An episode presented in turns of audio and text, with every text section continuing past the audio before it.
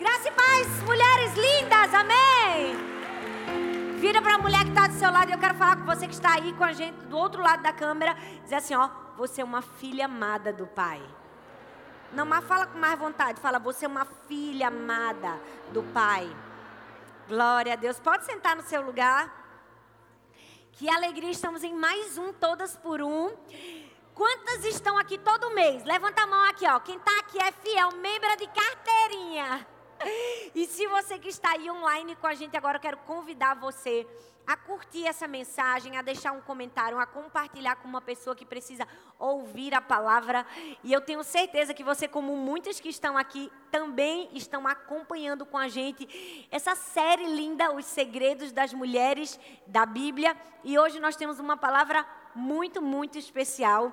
Eu confesso a vocês que toda vez que a gente está chegando próximo do, culto de mulheres, né, de todas por um, a, a, guerra espiritual que a gente vive intensifica de um jeito que tem hora que eu digo, gente, o diabo está com muita raiva. Quanto mais ele fica com raiva, mais a gente entende aquilo que Deus vai fazer através daquilo que nós vamos viver aqui.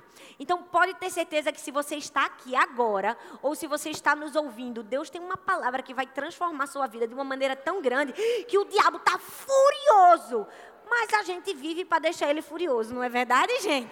Então a gente fica satisfeita. Amém? Glória a Deus. Eu, quando comecei a estudar e preparar essa mensagem, que tem um tema muito especial e que eu considero que é o, é o tema, né? Eu acredito que muito do que a gente vive na nossa vida espiritual, emocional e em todas as áreas da vida permeiam-se por esse tema, paternidade. E algo muito especial aconteceu, porque a mensagem já estava toda arrumada, toda pronta, todas as divisões do sermão, como vocês sabem que eu gosto de fazer os tópicozinhos.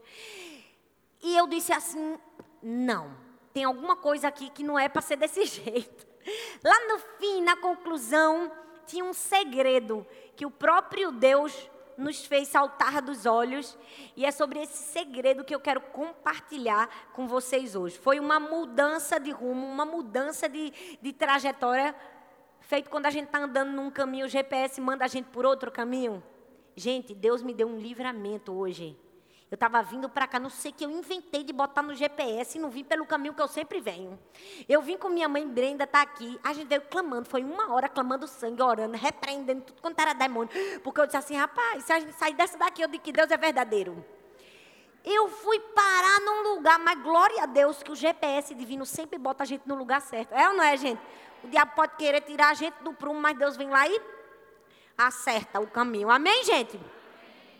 Hoje nós vamos falar sobre a paternidade de Deus. Eu tenho certeza que sua visão, sua concepção da paternidade de Deus vai ser completamente transformada ou talvez restaurada. Hoje é uma noite da gente sentir e ser abraçada pelo nosso Pai. Quantas estão preparadas para serem abraçadas? Então te prepara, porque você vai ser abraçada, você vai ser curada, você vai ser amada. Essa é uma noite muito especial. E eu queria começar te fazendo uma pergunta. Quem aqui gosta de ler a Bíblia, gente? Levanta a mão. Amém. Glória a Deus. Aleluia, que todo mundo levantou a mão, né? Amém. Agora, quem aqui gosta de ler o Antigo Testamento? Levanta a mão. Veja que o número já caiu. Um pouco, né? Agora, uma terceira pergunta. Quem aqui gosta de ler as genealogias da Bíblia? Aí complicou. Você pode ser sincera diante de Deus, não é? Porque decorar os nomes da genealogia já é difícil. Entender o significado dos nomes piorou. Mas hoje eu quero compartilhar como Deus coloca tesouros preciosos até mesmo atrás do significado dos nomes das pessoas na Bíblia. Eu vou te dar um exemplo que está em Gênesis capítulo 5, a partir do verso 3. Você não precisa abrir, você pode anotar para a gente ganhar tempo. Mas eu quero que você anote tudo aqui, porque a gente está vindo aqui para estudar. Amém, gente? Então, quando chegar em casa, você relê, assista a mensagem de novo, uma, duas, três, quatro, cinco vezes, até ela entrar no seu coração. Aos 130 anos, Adão gerou um filho à sua semelhança, conforme a sua imagem, e lhe deu o nome de Sete. Aos 105 anos, Sete gerou Enos. Aos 90 anos, Enos gerou Cainã. Aos 70 anos, Cainã gerou Malael. Aos 65, Malael gerou Jared. Aos 162, Jared gerou Enoque. Aos, tem gente que já está enfadado. Aos 65, Enoque gerou Matusalém. Tem gente que diz, Deus é um sinal. Com 65 anos gerou, será que eu ainda vou gerar? Calma, você vai entender. Aos 187, Matusalém gerou Lameque. Aos 182, Lameque gerou um filho e deu-lhe o nome de Noé. E disse: Ele nos aliviará do nosso trabalho e do sofrimento de nossas mãos, causados pela terra que o Senhor amaldiçoou. Parece somente uma genealogia. Parece somente alguém dizendo que com quantos anos teve um filho, que teve outro filho, que teve outro filho, que mais um filho, que outro filho, outro filho, outro filho, outro filho. É ou não é, gente? Mas eu vou dizer para vocês os significados de cada nome e você vai ver que Deus colocou um segredo na genealogia de Adão a Noé. Adão significa homem. Sete significa apontado. Enos significa fraco e mortal. Cainã significa aflição e lamentação. Malael significa santo Deus. Jared significa descerá. Enoque significa ensino e instrução. Matusalém significa quando ele for, virá. E Lameque significa ausência de esperança. E por fim, Noé significa alívio e conforto. Agora eu não sei se vocês estão preparadas. Eu vou juntar todos os significados do nome e olha o que vai acontecer. Ao homem está apontado uma mortal aflição, mas o santo Deus descerá ensinando que sua morte trará ao ausente de esperança alívio e conforto. Estou toda arrepiada. Gente, vocês perceberam? Deus colocou o plano da salvação na genealogia de Adão a Noé. Então, se Deus é capaz de colocar o segredo, ou seja, o plano da salvação do homem, que foi Jesus, aquele que poderia dar esperança à humanidade, em simples nomes, é porque simples nomes têm muito significado para a gente. Tem ou não tem? Nunca mais, quando você lê a Bíblia, pense que um nome simples não tem um segredo de Deus por trás revelado. Deus tem seus segredos revelados por todas as escrituras sagradas. É por isso, gente, que a gente vai nascer e morrer, vai ler a Bíblia toda e todos os dias vai ter uma revelação diferente de Deus para nós. Ixi, gente, vocês não recebem não? Amém, gente? Amém, Amém gente? Porque a palavra de Deus é tão linda, ela é tão viva, ela é tão preciosa que tem segredos escondidos para a gente em todos os lugares. Mas por trás dessa revelação linda que a gente descobriu hoje, e por mais que a gente ache isso maravilhoso, deixa eu te dizer, não é esse ainda o segredo que Deus vai nos ensinar hoje. A gente sabe que Deus tem vários atributos. Né? A gente tem até uma série de mensagens aqui na nossa igreja, no canal do YouTube, chamado Quem é Deus? Só falando dos atributos de Deus. Deus é alegria, é paz, é amor, e a gente não tem nenhuma dificuldade em entender esses atributos de Deus. Mas se tem um atributo dele que é essencial e especial, mas a gente tem certa dificuldade de receber e entender, é a paternidade de Deus. Por quê?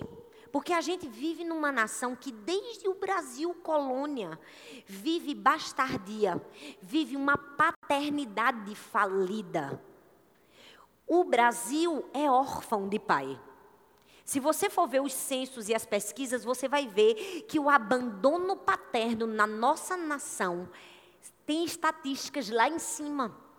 Grande parte das mulheres são mães solos, criam seus filhos sozinhas, são abandonadas pelo marido. Por inúmeros problemas, quantas crianças hoje existem sem sequer o registro do nome do pai na sua certidão? E infelizmente essa situação que a gente vive faz a gente transferir esse modelo de paternidade falida para Deus o Pai. Porque quando a gente entrega a nossa vida a Jesus, a gente vem para a igreja, a gente ouve a palavra, a gente é discipulado, Deus é pai. Você pensa, para ser pai desse jeito. Meu pai me abandonou, meu pai me esqueceu, meu pai nunca quis saber de mim. A gente tem dificuldade de entender a paternidade de Deus. A gente tem dificuldade de entender que Deus é um pai que nunca falhou, que nunca se ausentou, que nunca foi indiferente, mas hoje Deus vai descortinar a nossa visão para a verdadeira paternidade de quem Ele é. Hoje nós vamos estudar em cinco mulheres. Não sei se você conhece essa história. Cinco irmãs, as filhas de Zelofeade. Fala comigo, Zelofeade. É esse nome mesmo, gente. Vamos falar de novo? Zelofeade. a Bíblia conta uma história muito sofrida de cinco irmãs, as filhas de Zelofeade, que sofreram por causa da ausência do Pai terreno, mas que receberam a intervenção do Pai celestial e a história delas teve uma reviravolta. Vocês sabem que eu gosto de falar que as histórias bíblicas são o que, gente? Cinematográficas. É verdade ou não é? Eu não sei porque a gente fica procurando emoção no Netflix. Não sei porque a gente fica procurando emoção no cinema se a Bíblia é recheada de histórias cheias de emoção. E eu vou falar, já contei várias, mas a de hoje é especial e vocês vão saber por quê. Cinco bichinhas, gente, cinco irmãzinhas. Aparecia até a minha história, que eu tenho quatro irmãs, foi por um triz, né? Que eu tenho um irmão só. Cinco mulheres unidas, cinco irmãs. E Deus vai se revelar como uma paternidade tão perfeita na vida delas, que o que era para ser a desgraça da vida delas, teve aquela reviravolta, lembra? Que eu gosto de dizer do final. Vocês vão ver o que acontecer. Vocês estão preparadas? Vocês estão curiosas? Pois vamos embora. Sabe o que, é que a gente vai estudar hoje? A gente vai estudar nos nomes das cinco filhas de Zelofeade e seus significados, traços da paternidade de Deus. O que é que elas estavam vivendo?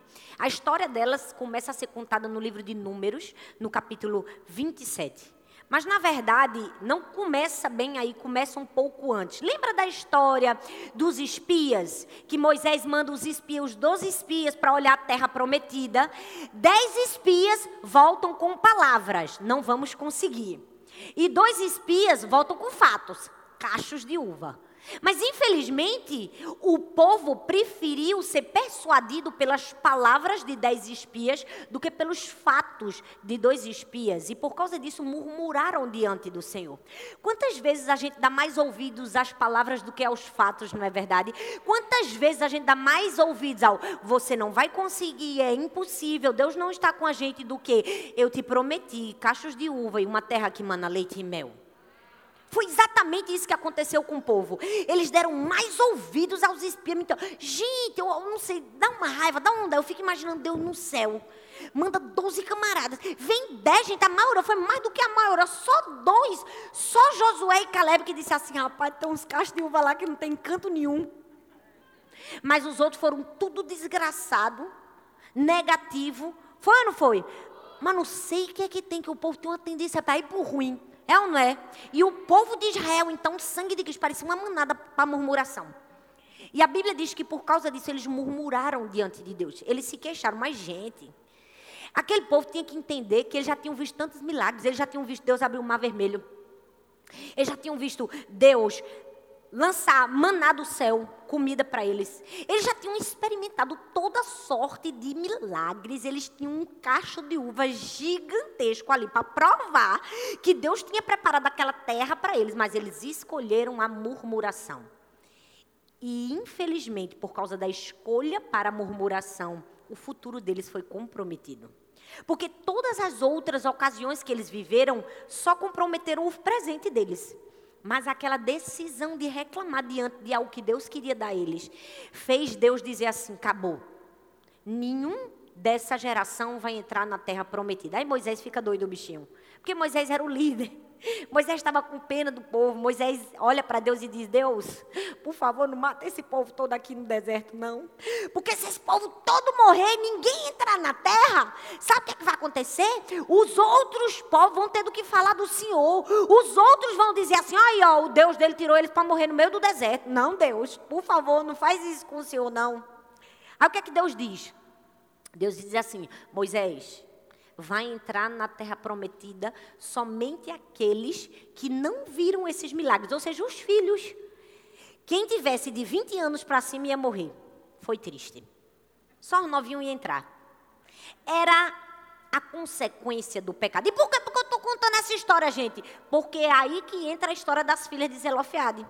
Porque Zelofeade estava no time do que não ia entrar na terra prometida. Que ia morrer antes de entrar na terra prometida. E aí que começa a se desenrolar a história cinematográfica. Por quê? Porque elas perderam o pai. E porque perderam o pai, perderam o acesso à herança. Uma filha mulher não tinha direito à herança. Logo, quando Deus manda Moisés fazer um censo para dividir a terra prometida para as famílias, elas não iam ter direito, elas iam ter que morar de favor na casa dos outros. Por quê? Porque o pai delas havia morrido. Essa história, por mais que tenha sido há 3 mil anos atrás, parece familiar para a gente. Parece ou não parece? Quantas de nós perdemos acesso a tantas coisas na nossa vida por causa de um erro de um pai? Por causa de uma ausência de um pai? Era exatamente isso que aquelas filhas estavam vivendo. Elas estavam vivendo a dor por causa da ausência de um pai. E eu não sei o que a ausência do seu pai, ou do pai do seu filho, ou de alguém que você conhece, pode ter tirado de você. Talvez pode ter roubado seu senso de valor, sua alegria, suas oportunidades. E talvez você pense que tudo que você poderia conquistar não vai conquistar mais por causa da ausência de um pai. Deus te trouxe aqui para dizer é mentira. Hoje você vai entender que a bastardia é uma mentira. Que a orfandade para nós que temos Deus é uma mentira. Eu, se eu fosse você, dava um glória a Deus.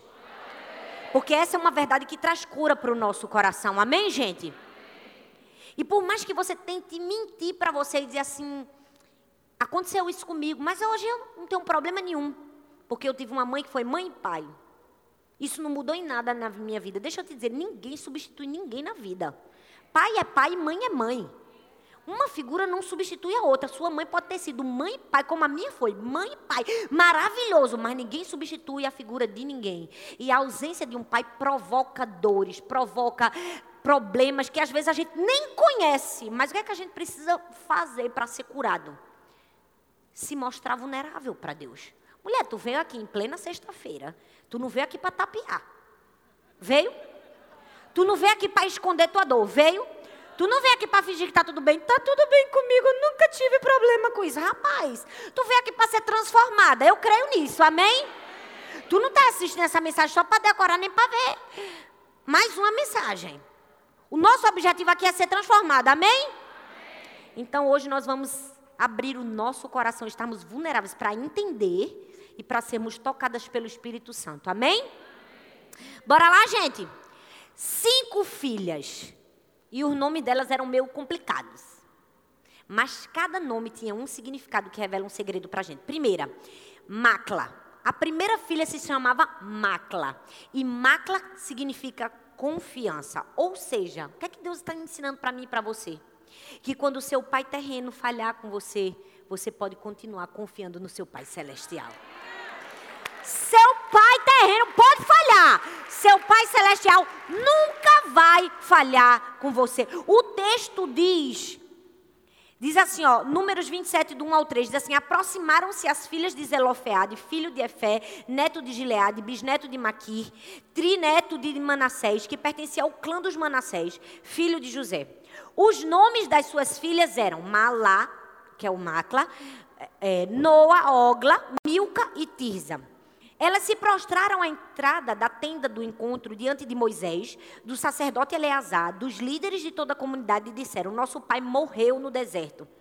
Ele não estava entre os seguidores de Corá que se ajuntaram contra o Senhor, mas morreu por causa do seu próprio pecado e não deixou filhos. Eu quero que você fixe nessa palavra. Mas morreu por causa do seu próprio pecado. Aquelas filhas estavam sofrendo por causa de um erro do pai. Morreu por causa do seu próprio pecado. Aquele homem não tinha morrido antes de chegar na terra prometida por causa do curso natural da vida. O texto deixa claro que ele morreu por causa do seu próprio pecado. E agora suas filhas precisavam lidar com a ausência paterna por causa do pecado do pai.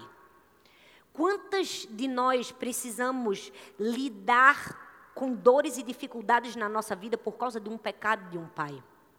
Quantas vezes na festa da sua escola, tudo o que você queria era que no dia dos pais o seu pai estivesse presente, mas o pecado de prostituição tirou ele da sua família e fez ele ausentar-se da sua presença.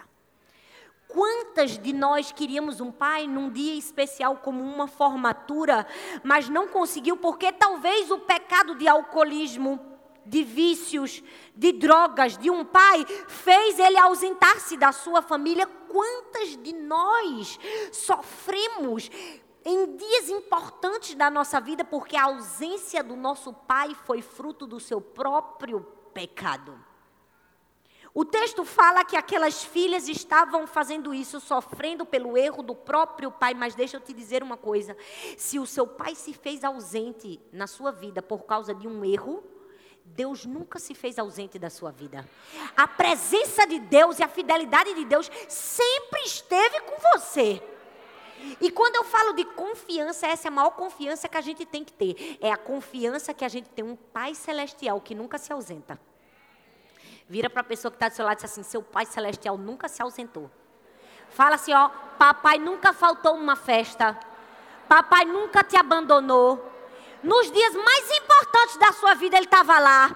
Nos mais difíceis, ele também estava lá. Você pode celebrar a presença do seu pai? Sabe por que muitas de nós entender isso? Porque a gente não consegue confiar em Deus como Pai. E por que a gente vai confiar em Deus como Pai? Porque Deus já deu provas da sua fidelidade como pai. Olha a Bíblia, gente.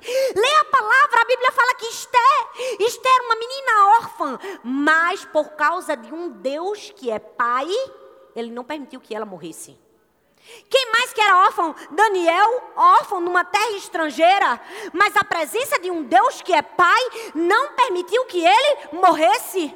Ismael jogado no meio do deserto para morrer, abandonado, mas a presença de um Deus que é pai não o abandonou. Davi, abandonado, esquecido, desonrado pelo próprio pai, que era presente, mas um presente que estava ferindo, porque tinha um Deus que era pai recebeu o trono.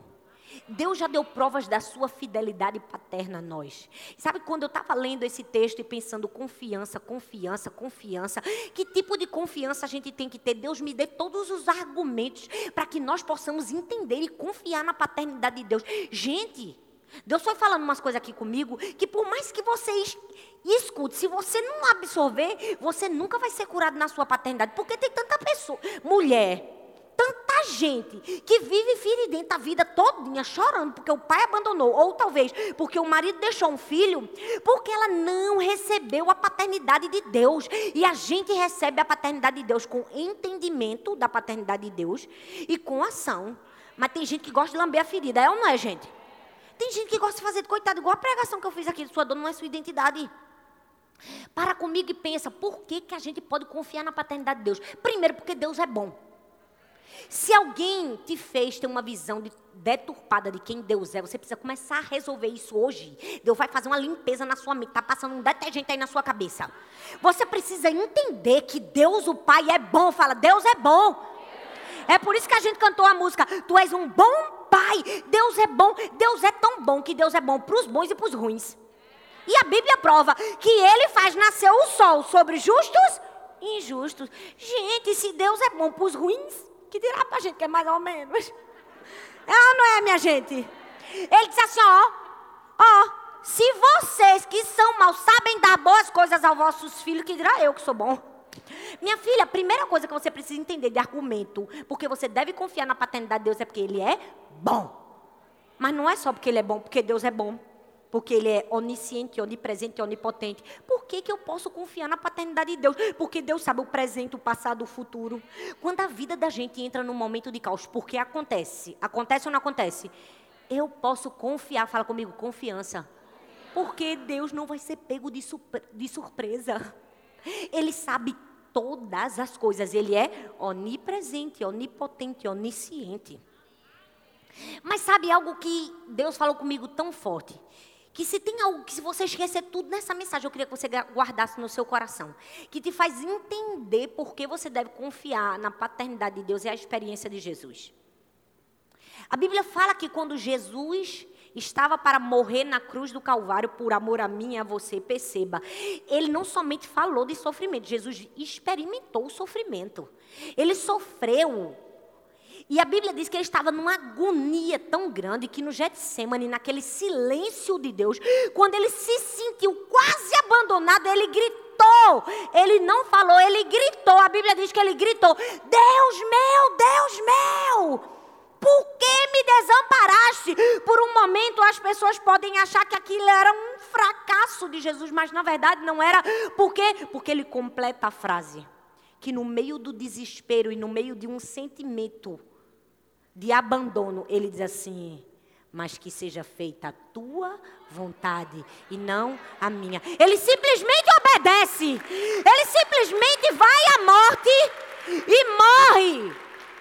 Por quê? Porque ele tinha confiança no plano de Deus, o Pai. Deixa eu te dizer uma coisa: você só recebe a paternidade de Deus se você tiver a referência de Jesus diante de Deus. Você precisa confiar que o plano dele é melhor. Diante da morte, foi diante da morte que Jesus confiou que Deus tinha um plano melhor. Essa é a perspectiva que a gente tem que ter de Deus. Por que, que às vezes a gente não consegue receber a paternidade de Deus? Porque a gente tem a perspectiva errada. Na hora da morte, ou seja, na hora da dor e da agonia, o que, é que Deus está querendo me punir? Não. Você não está confiando na paternidade de Deus. Deus não está te punindo, Deus está te promovendo. Deus estava promovendo Jesus de morto para ressurreto. E a prova de que Jesus confiava tanto na paternidade de Deus é que nesse momento de dor e de agonia, como é que ele chama Deus? Abba. Todas as referências de Jesus a Deus nesse momento de agonia é Abba.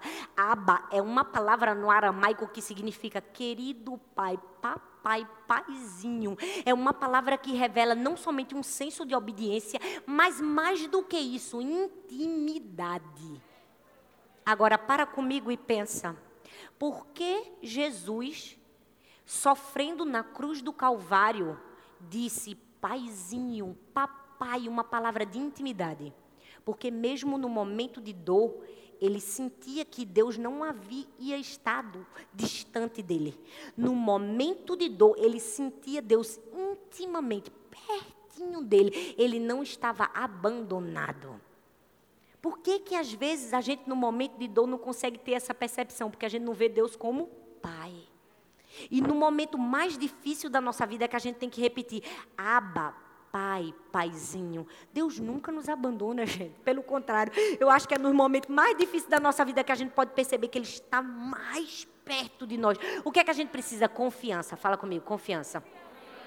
Fala comigo, confiança.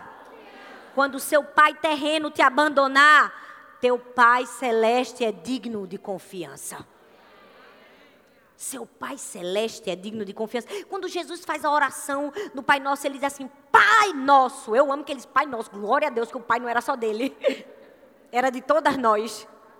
Ele diz assim: ó, Pai nosso que estás no céu. E cada parte dessa oração é uma explicação de quem Deus é. Ou seja, o Pai de Jesus é próximo, é santo, é poderoso, é gentil, é misericordioso, é protetor. E todos esses atributos existem para que eu e você possamos entender e dar a Deus a confiança que lhe é devida. É por isso que Salomão olhou para o filho e disse assim: Olha, se tem alguma coisa que você precisa entender na sua vida, que você precisa confiar em Deus, Deus é digno de confiança. Ele diz assim: Ó, não te apoies no teu próprio entendimento, confia no Senhor, reconhece-o em todos os teus caminhos e Ele endireitará as tuas veredas. Então, confie em Deus, o Pai. Confiança. Segunda filha, Ogla, fala comigo, Ogla. E Ogla significa equilíbrio, fala equilíbrio. Ou seja, se alguma atitude do teu pai terreno te fez paralisar, ou te desestabilizou, tirou o seu equilíbrio. Deus é aquele pai que destrava o seu caminho, te dá equilíbrio e te coloca de volta no caminho que você precisa. Ogla fala de equilíbrio. Equilíbrio. Eu não sei se você sabe, mas várias pesquisas já foram feitas e provam que crianças que são órfãs de pais, ou seja, que não têm paternidade, elas são muito mais tendenciosas a tirar nota baixa na escola, repetir de ano. É provado cientificamente. E por que, que eu estou falando isso? Porque você precisa entender que existe um desequilíbrio na ausência paterna. E talvez esse desequilíbrio de ausência paterna provocou feridas profundas em nós. Mas a Bíblia diz em Abacuque capítulo 3, versículo 19: O Senhor soberano é a minha força. Ele faz os meus pés como os da corça. Ele me habilita a andar em lugares altos. E esse texto é lindo porque ele fala que Deus é o nosso Pai. Ele nos dá pés como os da corça. A corça, gente, ele é um animal que na hora do perigo ela é capaz de correr tão mais rápido que ela consegue fugir do inimigo. Mas não somente isso, ela corre em terrenos acidentados, ou seja, ela corre em terrenos que não são comuns a ela. Ou seja, Deus é aquele pai que habilita os nossos pés como os da corça, porque em momentos de desequilíbrio, ele nos dá equilíbrio para pisar um bocado de pedra e não cair e chegar no lugar que nós estamos nos propondo a chegar o lugar de segurança. Então, o desequilíbrio que talvez a ausência do seu pai te provocou, o teu pai te dá o equilíbrio para chegar no lugar que você precisa.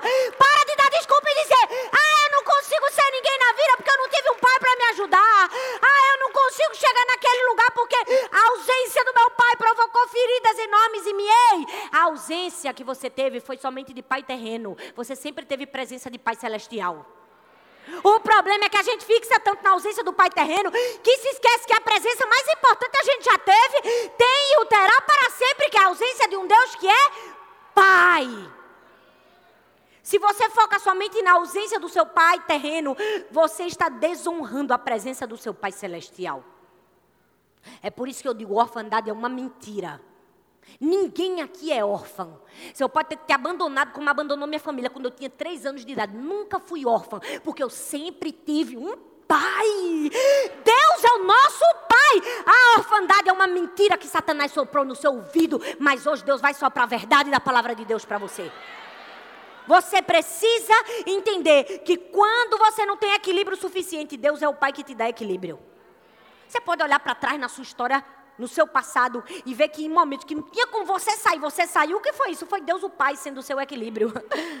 Foi Deus o Pai mostrando o caminho, porque todo mundo precisa de um pai para mostrar o futuro, para dar um conselho, para dar um norte, uma direção. É verdade ou não é? Quando a gente está desesperado, quem a gente procura é os pais, gente. Não tem ninguém melhor do que a nossa família para dizer assim: vai por esse caminho. Não vai por esse caminho, é verdade ou não é? E na ausência, o que a gente faz? A gente entende que tem um pai que guia.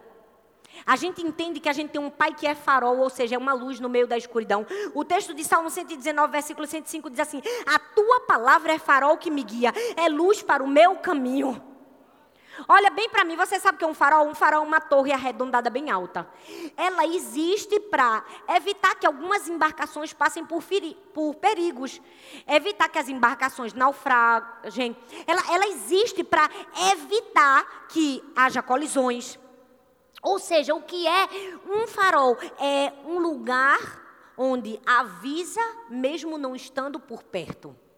Deus é esse farol na nossa vida. A gente pode nem saber que Ele está aqui do nosso lado, mas Ele é o farol que é luz no meio da nossa escuridão. Ele é o farol que está ali, ó. Quando a gente não tem ninguém a quem recorrer, Ele acende a luz no meio da escuridão. E ele não é somente um farol, ele também é uma bússola. Por quê? Porque equilíbrio fala de encontrar o caminho. E às vezes a gente está perdido. Tá ou não está, gente? Mas a bússola é o quê? A bússola é um instrumento que a gente usa para quê? Para se achar. Isaías 48, 17 diz assim: Eu sou o Senhor, o seu Deus, que lhe ensina o que é melhor para você, que lhe dirige o caminho que você deve ir. Eu não sei se você está entendendo o que eu estou querendo dizer, não.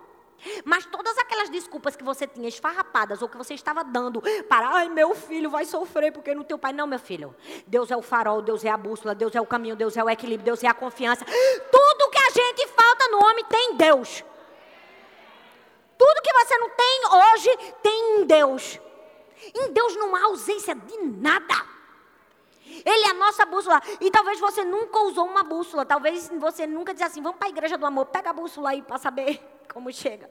Porque hoje a gente não usa a bússola, a gente usa o Waze. Sangue de Cristo tem poder pelo Waze. Porque o Waze me levou no pior lugar. O Waze me levou hoje diretamente no Vale da Sombra da Morte. Eu disse, esse é um lugar de desova, mas eu vou declarando aqui, ó, que é vida, é vida, é vida, é Deus. Só me tira deste lugar. Por que, que a gente não usa a bússola no dia a dia? Porque a bússola é um instrumento usado em lugares específicos. em mata fechada, é ou não é? No meio do mar. Ou seja, em caminhos que a gente não tem nenhuma orientação. Deus é a bússola que em lugares que não tem como a gente achar uma orientação, Ele está. Meu Deus, minha gente, vocês nem celebram. Se você se sente perdida, você não precisa se sentir perdida. Deus é o farol, Deus é a bússola, Deus é o equilíbrio que a gente precisa. Porque algumas vezes na nossa vida não vai bastar somente um farol para iluminar o caminho da gente, não. A gente vai precisar de uma bússola para apontar o caminho certo. E eu amo que Deus não somente acende a luz, Ele ainda bota a gente na seta certa. Ele ainda diz: o caminho é esse. Vamos para a terceira filha? Bora lá, gente. Confiança, vamos comigo. Confiança. Equilíbrio. Terceiro, autoridade. Milka significa autoridade, rainha. Talvez a história que você viveu com o seu pai, o seu sobrenome ou o seu pai terreno te envergonhou, te fez se sentir invisível, marginalizada. Teu pai celestial é aquele que te dá autoridade, te faz uma princesa cheia de autoridade. A palavra órfã, a primeira vez que ela aparece na Bíblia, no hebraico, é em Êxodo capítulo 22, versículo 22. E significa alguém que é órfão de pai. De pai somente. Mas no grego a palavra órfão vem do órfanos, que significa de, desprovido de pai, de pais ou de um guia. É, é uma classificação maior. É quando você não tem pai, ou talvez você não tem pai e mãe, ou talvez você não tem alguém para te guiar, alguém para te orientar. E Deus é aquele que provê o que nós precisamos. E quando a gente fala de provisão de Deus, a gente se pensa em dinheiro, não é? Deus é aquele que vai prover. Não, provisão fala muito mais do que dinheiro. Deus provê para mim e para você muitas coisas. E uma das coisas que Deus provê para mim e para você é autoridade. Porque, sinceramente, gente, Deus deu autoridade àquelas cinco mulheres.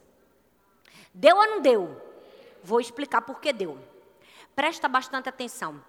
Aquelas cinco mulheres para ter acesso a Moisés não era fácil assim, não. Gente, não era simplesmente assim, eu vou conversar ali com Moisés, marca um gabinete com ele. Não. Se você queria falar com Moisés, primeiro você tinha que falar com os 70 anciãos. Se não conseguisse com os 70 anciãos, depois ia para o sumo sacerdote. E só depois, se o caso fosse muito complicado, caía na mão de Moisés. Imagino que a fila de Moisés era grande. Era ou não era? Eu não sei o que foi que essas pirraias fizeram que elas burlaram os 70 anciãos, o sumo da sacerdote bater aonde? Direto em Moisés. Mas elas não bateram somente direto em Moisés, elas pararam toda a congregação. Leia o texto, elas pararam todo o povo, todos os conselheiros, parou todo mundo, porque elas chegaram diante de Moisés com o problema delas. Elas disseram assim: meu pai morreu, morreu por causa do pecado, e agora a gente não tem acesso à terra, porque nós somos cinco mulheres. A gente veio aqui para o Senhor mudar a lei e a gente ter direito à herança. Ô bichosada, é ou não é? É ou não é, gente? Naquela época a mulher não tinha direito nem de falar, a mulher ainda quis mudar a lei. Por quê? Porque Deus é aquele que provê tudo na nossa vida. Até a autoridade que a gente pensa que não tem, Deus vai lá e bota dentro da gente. É ou não é? Pensa numa bicha que tem autoridade a tal da mulher. É ou não é, gente? Olha, pode estar uma confusão. Bota dez homens, nenhum resolve. Bota uma mulher, ela chega com uma autoridade. Ó, meu querido, é assim, ó. Vamos fazer aqui assim, a senhora. Ah, resolveu o problema. Eu estou falando alguma mentira, minha gente? A mulher que é a corajosa da história. A mulher que é ousada. Quando está todo mundo perdido, quem é pergunta na rua? Quem é que faz a pergunta? É a mulher. Não é? Quando o menino está quem é que socorre a criança? Quem é que tem o, o, o tino de fazer respiração boca a boca, tirar o menino da água, salvar? É a mulher, o pai fica se tremendo todo assim, ó, chora, cai, desespera. Eu passei por uma experiência uma vez nos Estados Unidos, dentro de um shopping. A criança engasgou, era um bebezinho. Só que nesse caso, uma mulher que não tinha autoridade. Ela se desesperou com a criança, a filha, assim, ó, já ficando roxa. E ela aqui, ó, sem saber o que fazer. Minha gente, que doidice que eu fiz. Puxei o menino da mão da mulher, assim, ó. Pá! O menino estava engasgado, soltou assim. Eu salvei a criança, me achei a médica. A mulher olhou para minha cara assim, ficou me agradecendo, chorando, me agradecendo. Eu digo, não sou doutora, mas eu tenho autoridade. Porque Deus é aquele que provê para gente todas as coisas. Aí elas foram lá. Porque mesmo sem uma autoridade terrena, elas tinham uma autoridade celestial. Eu amo que nós precisamos entender que nós recebemos de graça a autoridade de Deus. Tem um cientista social que fala da importância do nome, do sobrenome, como produz autoridade. Produz autoridade para você fazer uma apelação civil, para você. É, é, um sinal distintivo de revelador de personalidade, é uma marca distintiva de, de filiação, é um direito de personalidade, é um direito de propriedade. Ou seja, seu nome, seu sobrenome, seu DNA te dá direito de reivindicar coisas. Eu nunca tive direito de reivindicar a herança de Michael Jackson. Porque eu não tenho o DNA de Michael Jackson, nem o sobrenome dele. Infelizmente, não tive o direito de reivindicar a herança de Bill Gates. Por quê? Porque eu não tenho nem o sobrenome dele, nem o DNA dele. Mas deixa eu te dizer uma coisa. Eu não sei se você entendeu. Você é filha, nem é de Michael Jackson, nem é de Bill Gates. Você tem o DNA e o sobrenome do dono do universo. Ou seja, você pode reivindicar seu direito de herança. Pastora, eu tenho o DNA de Deus, tenho. E eu vou provar ainda mais cientificamente, porque eu sou ousada. Eu não sei se você sabe, mas olha que coisa mais linda, gente. O nome para Deus no hebraico, Senhor, é Yahvé. Mas é o nome Iavé sem as vogais, só com as consoantes. É Y, H, W, H. Eu não sei se você sabe, mas no alfabeto hebraico, cada letra corresponde a um número. O número da, da letra Y é 10, da H é 5, do W equivale a 6, ou seja, é 10, 5, 6 e 5. Eu não sei se você sabe, mas pesquisadores e cientistas no mundo descobriram que todo mundo tem uma, um padrão que se repete na molécula do DNA da gente, que é o quê? 10, 6, 5, 6 e 5. Ou seja, a gente carrega dor no nosso DNA. Meu Deus do céu, estou toda arrepiada aqui, ó. Minha filha, você tem Deus no seu sobrenome, no seu DNA, você é filhinha. Para que está se preocupando? Se Deus já garantiu herança a você. O que é que você tem? A autoridade, fala comigo, autoridade. autoridade. Quarta filha, prazer significa o nome de Tirza. Tirza significa prazer de Deus. Se você foi desprezada por pessoas que deveriam amar você. Se você foi desamparada por pessoas que deveriam te amparar, se você se sentir um fardo, um peso, Deus te trouxe aqui para te dizer: eu acho prazer em você.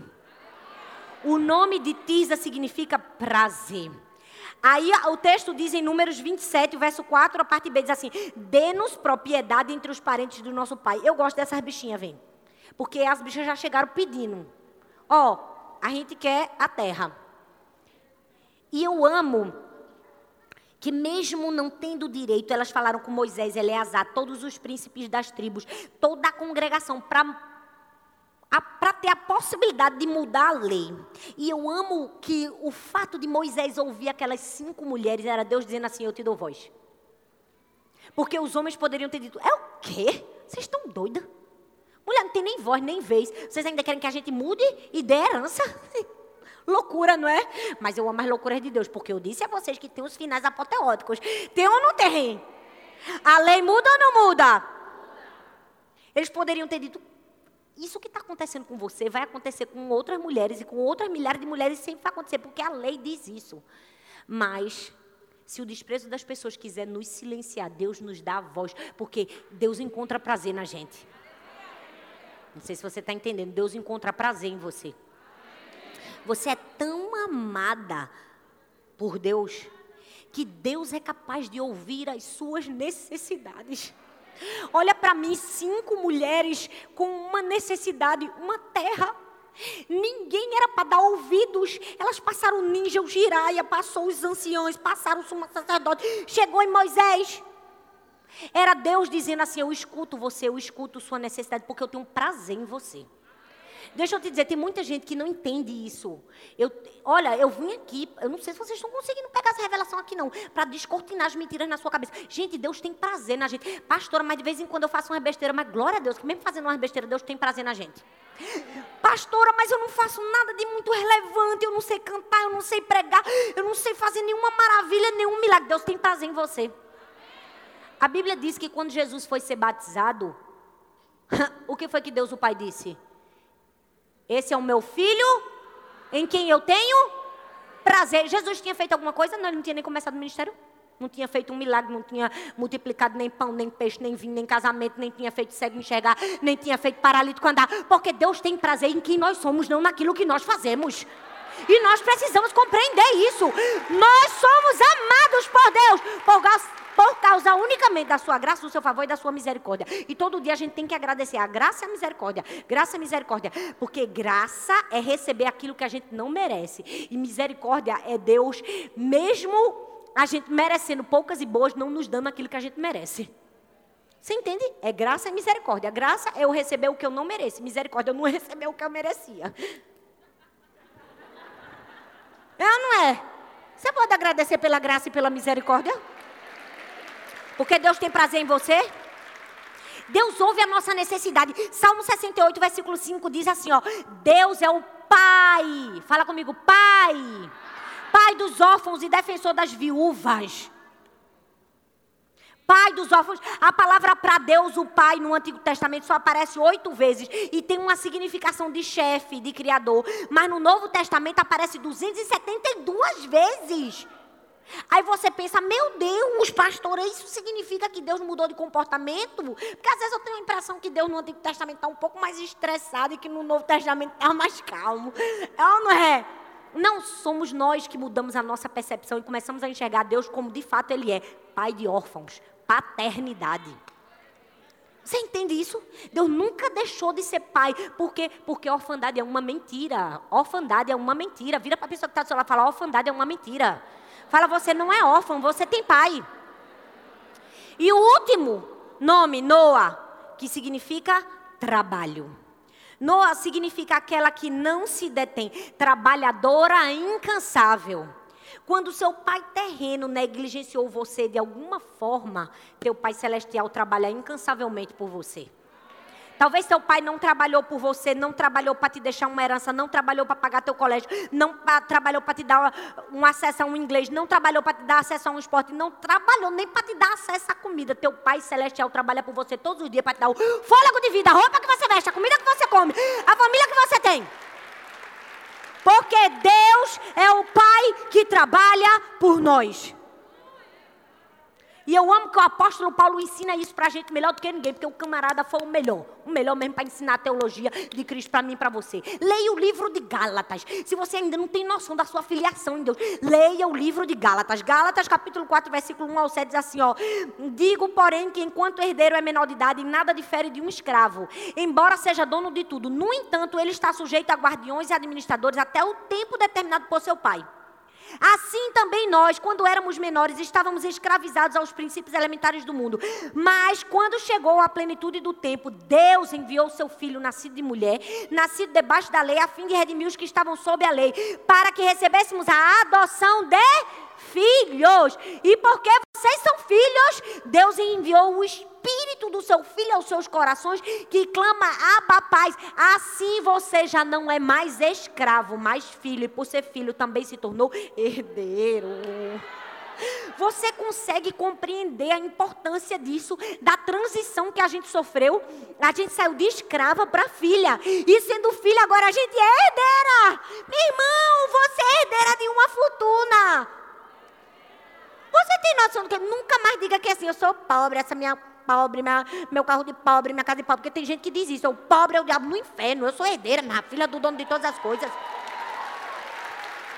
Eu não vou abrir a minha boca para atrair maldição para mim.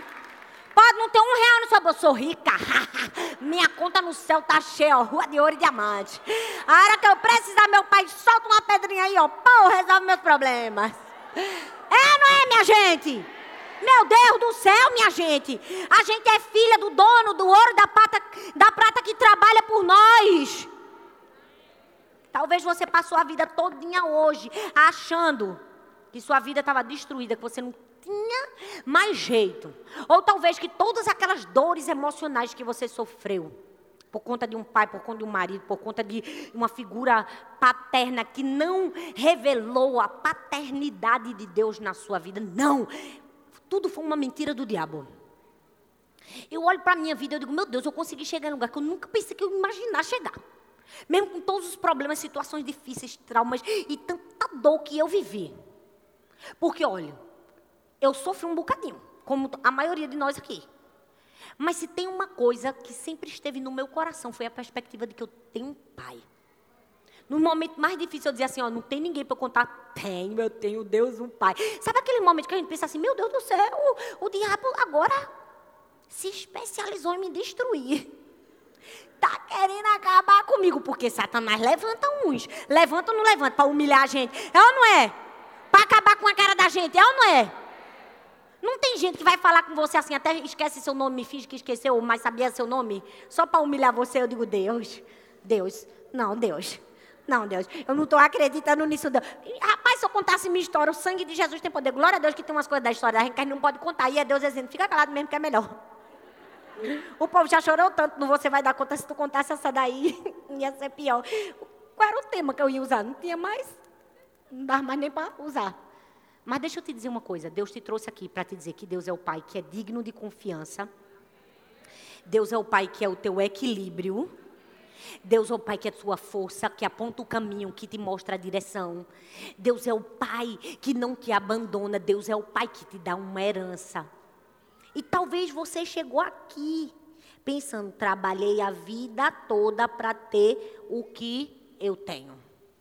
Talvez você, como aquelas cinco meninas, será assim: rapaz, o negócio foi difícil para mim. Meu pai não deixou nada para mim. A pastora fica falando aí, Deus o Pai, mas meu pai, meu pai foi um miserável, triste, desgraçado, infeliz. E o meu marido fez a mesma coisa com meus filhos. Nessa vida, sangue de Cristo. Eu estou me sentindo igual um trabalhador de enxada. Ó, tudo que eu tenho, eu tenho que trabalhar duro. Trabalhar duro para conseguir. Porque meu pai não me deixou nada. Talvez você chegou aqui e no seu coração você pensa assim: a minha história é cheia de, de trabalho, de ausência, de luta, de escassez, de aflição. Talvez você está trabalhando, ó, trabalhando, trabalhando, trabalhando para curar uma ferida que nunca, nunca fica curada. Toda hora está sangrando um pedacinho. Você trabalha, trabalha, mas sua ferida está aberta porque você está trabalhando, porque você ainda não recebeu a paternidade do seu pai. Então você acha que tua vida é dura. Você está fazendo tudo para ser curada, mas não consegue, porque você ainda não recebeu a paternidade de Deus, o Pai. Talvez sua vida é feita de luta e de aflição. Quando você pensava que tudo ia dar certo na sua família, teu marido te abandonou por causa do pecado da prostituição. Deixou você deixou seus filhos. Mas hoje, o teu Deus, o Pai, vai te trocar a enxada do trabalho e vai te dar uma procuração. E deixa eu te dizer, olha, seu pai que leva a enxada do esforço e do sacrifício, te trouxe aqui para te dizer: você tem direito a uma herança. Você não precisa trabalhar para conquistar a herança, porque quem te dá a herança sou eu, seu Deus e o seu Pai. Eu quero que você fique em pé no seu lugar, você também vai receber a sua herança. E todas nós vamos ler a nossa herança em uma só voz. Eu quero que agora você feche os seus olhos. Feche seus olhos no lugar onde você está. Abra suas mãos. Coloque suas mãos para frente. Coloque suas mãos para frente. Feche seus olhos. Esse é o seu momento. Deus, o seu Pai, vai tocar no seu ombro hoje. Deus, o seu Pai, vai tirar das suas mãos a, a enxada do esforço, do sacrifício, da dor, da luta, da escassez, da aflição, da tristeza e Ele vai colocar nas suas mãos A procuração que te dá acesso à sua herança. Fique com suas mãos levantadas, não importa o tempo que você precisa esperar. Hoje é o seu dia, papai veio aqui para te dar uma procuração. Agora eu quero que você abra seus olhos.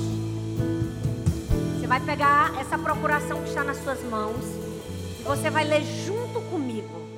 Nós vamos ler juntas o que seu pai te deixou. Ele diz: Eu Yahvé, o dono do universo e Senhor de todas as coisas, eu, o Deus da provisão, que abre fontes em lugares secos, eu, o Deus protetor, que nunca abandona os seus filhos e trabalha em favor dos que o amam, entrego a você, minha filha, essa procuração de herança, para que você se lembre que não é órfã para que você se lembre que tudo que é meu pertence a você também. Para que você saiba que antes de você ser gerada no ventre de sua mãe, eu já trabalhava por você. Eu te dei meu sobrenome, meu DNA e a minha herança. Um dia, minha filha, quando estivermos face a face, eu te conto todas as coisas que eu fiz por você e você nunca soube. Mas enquanto esse dia não chega, quero que você lembre todos os dias que eu te amo com um amor certo. Eu te amo com um amor imutável. Papai.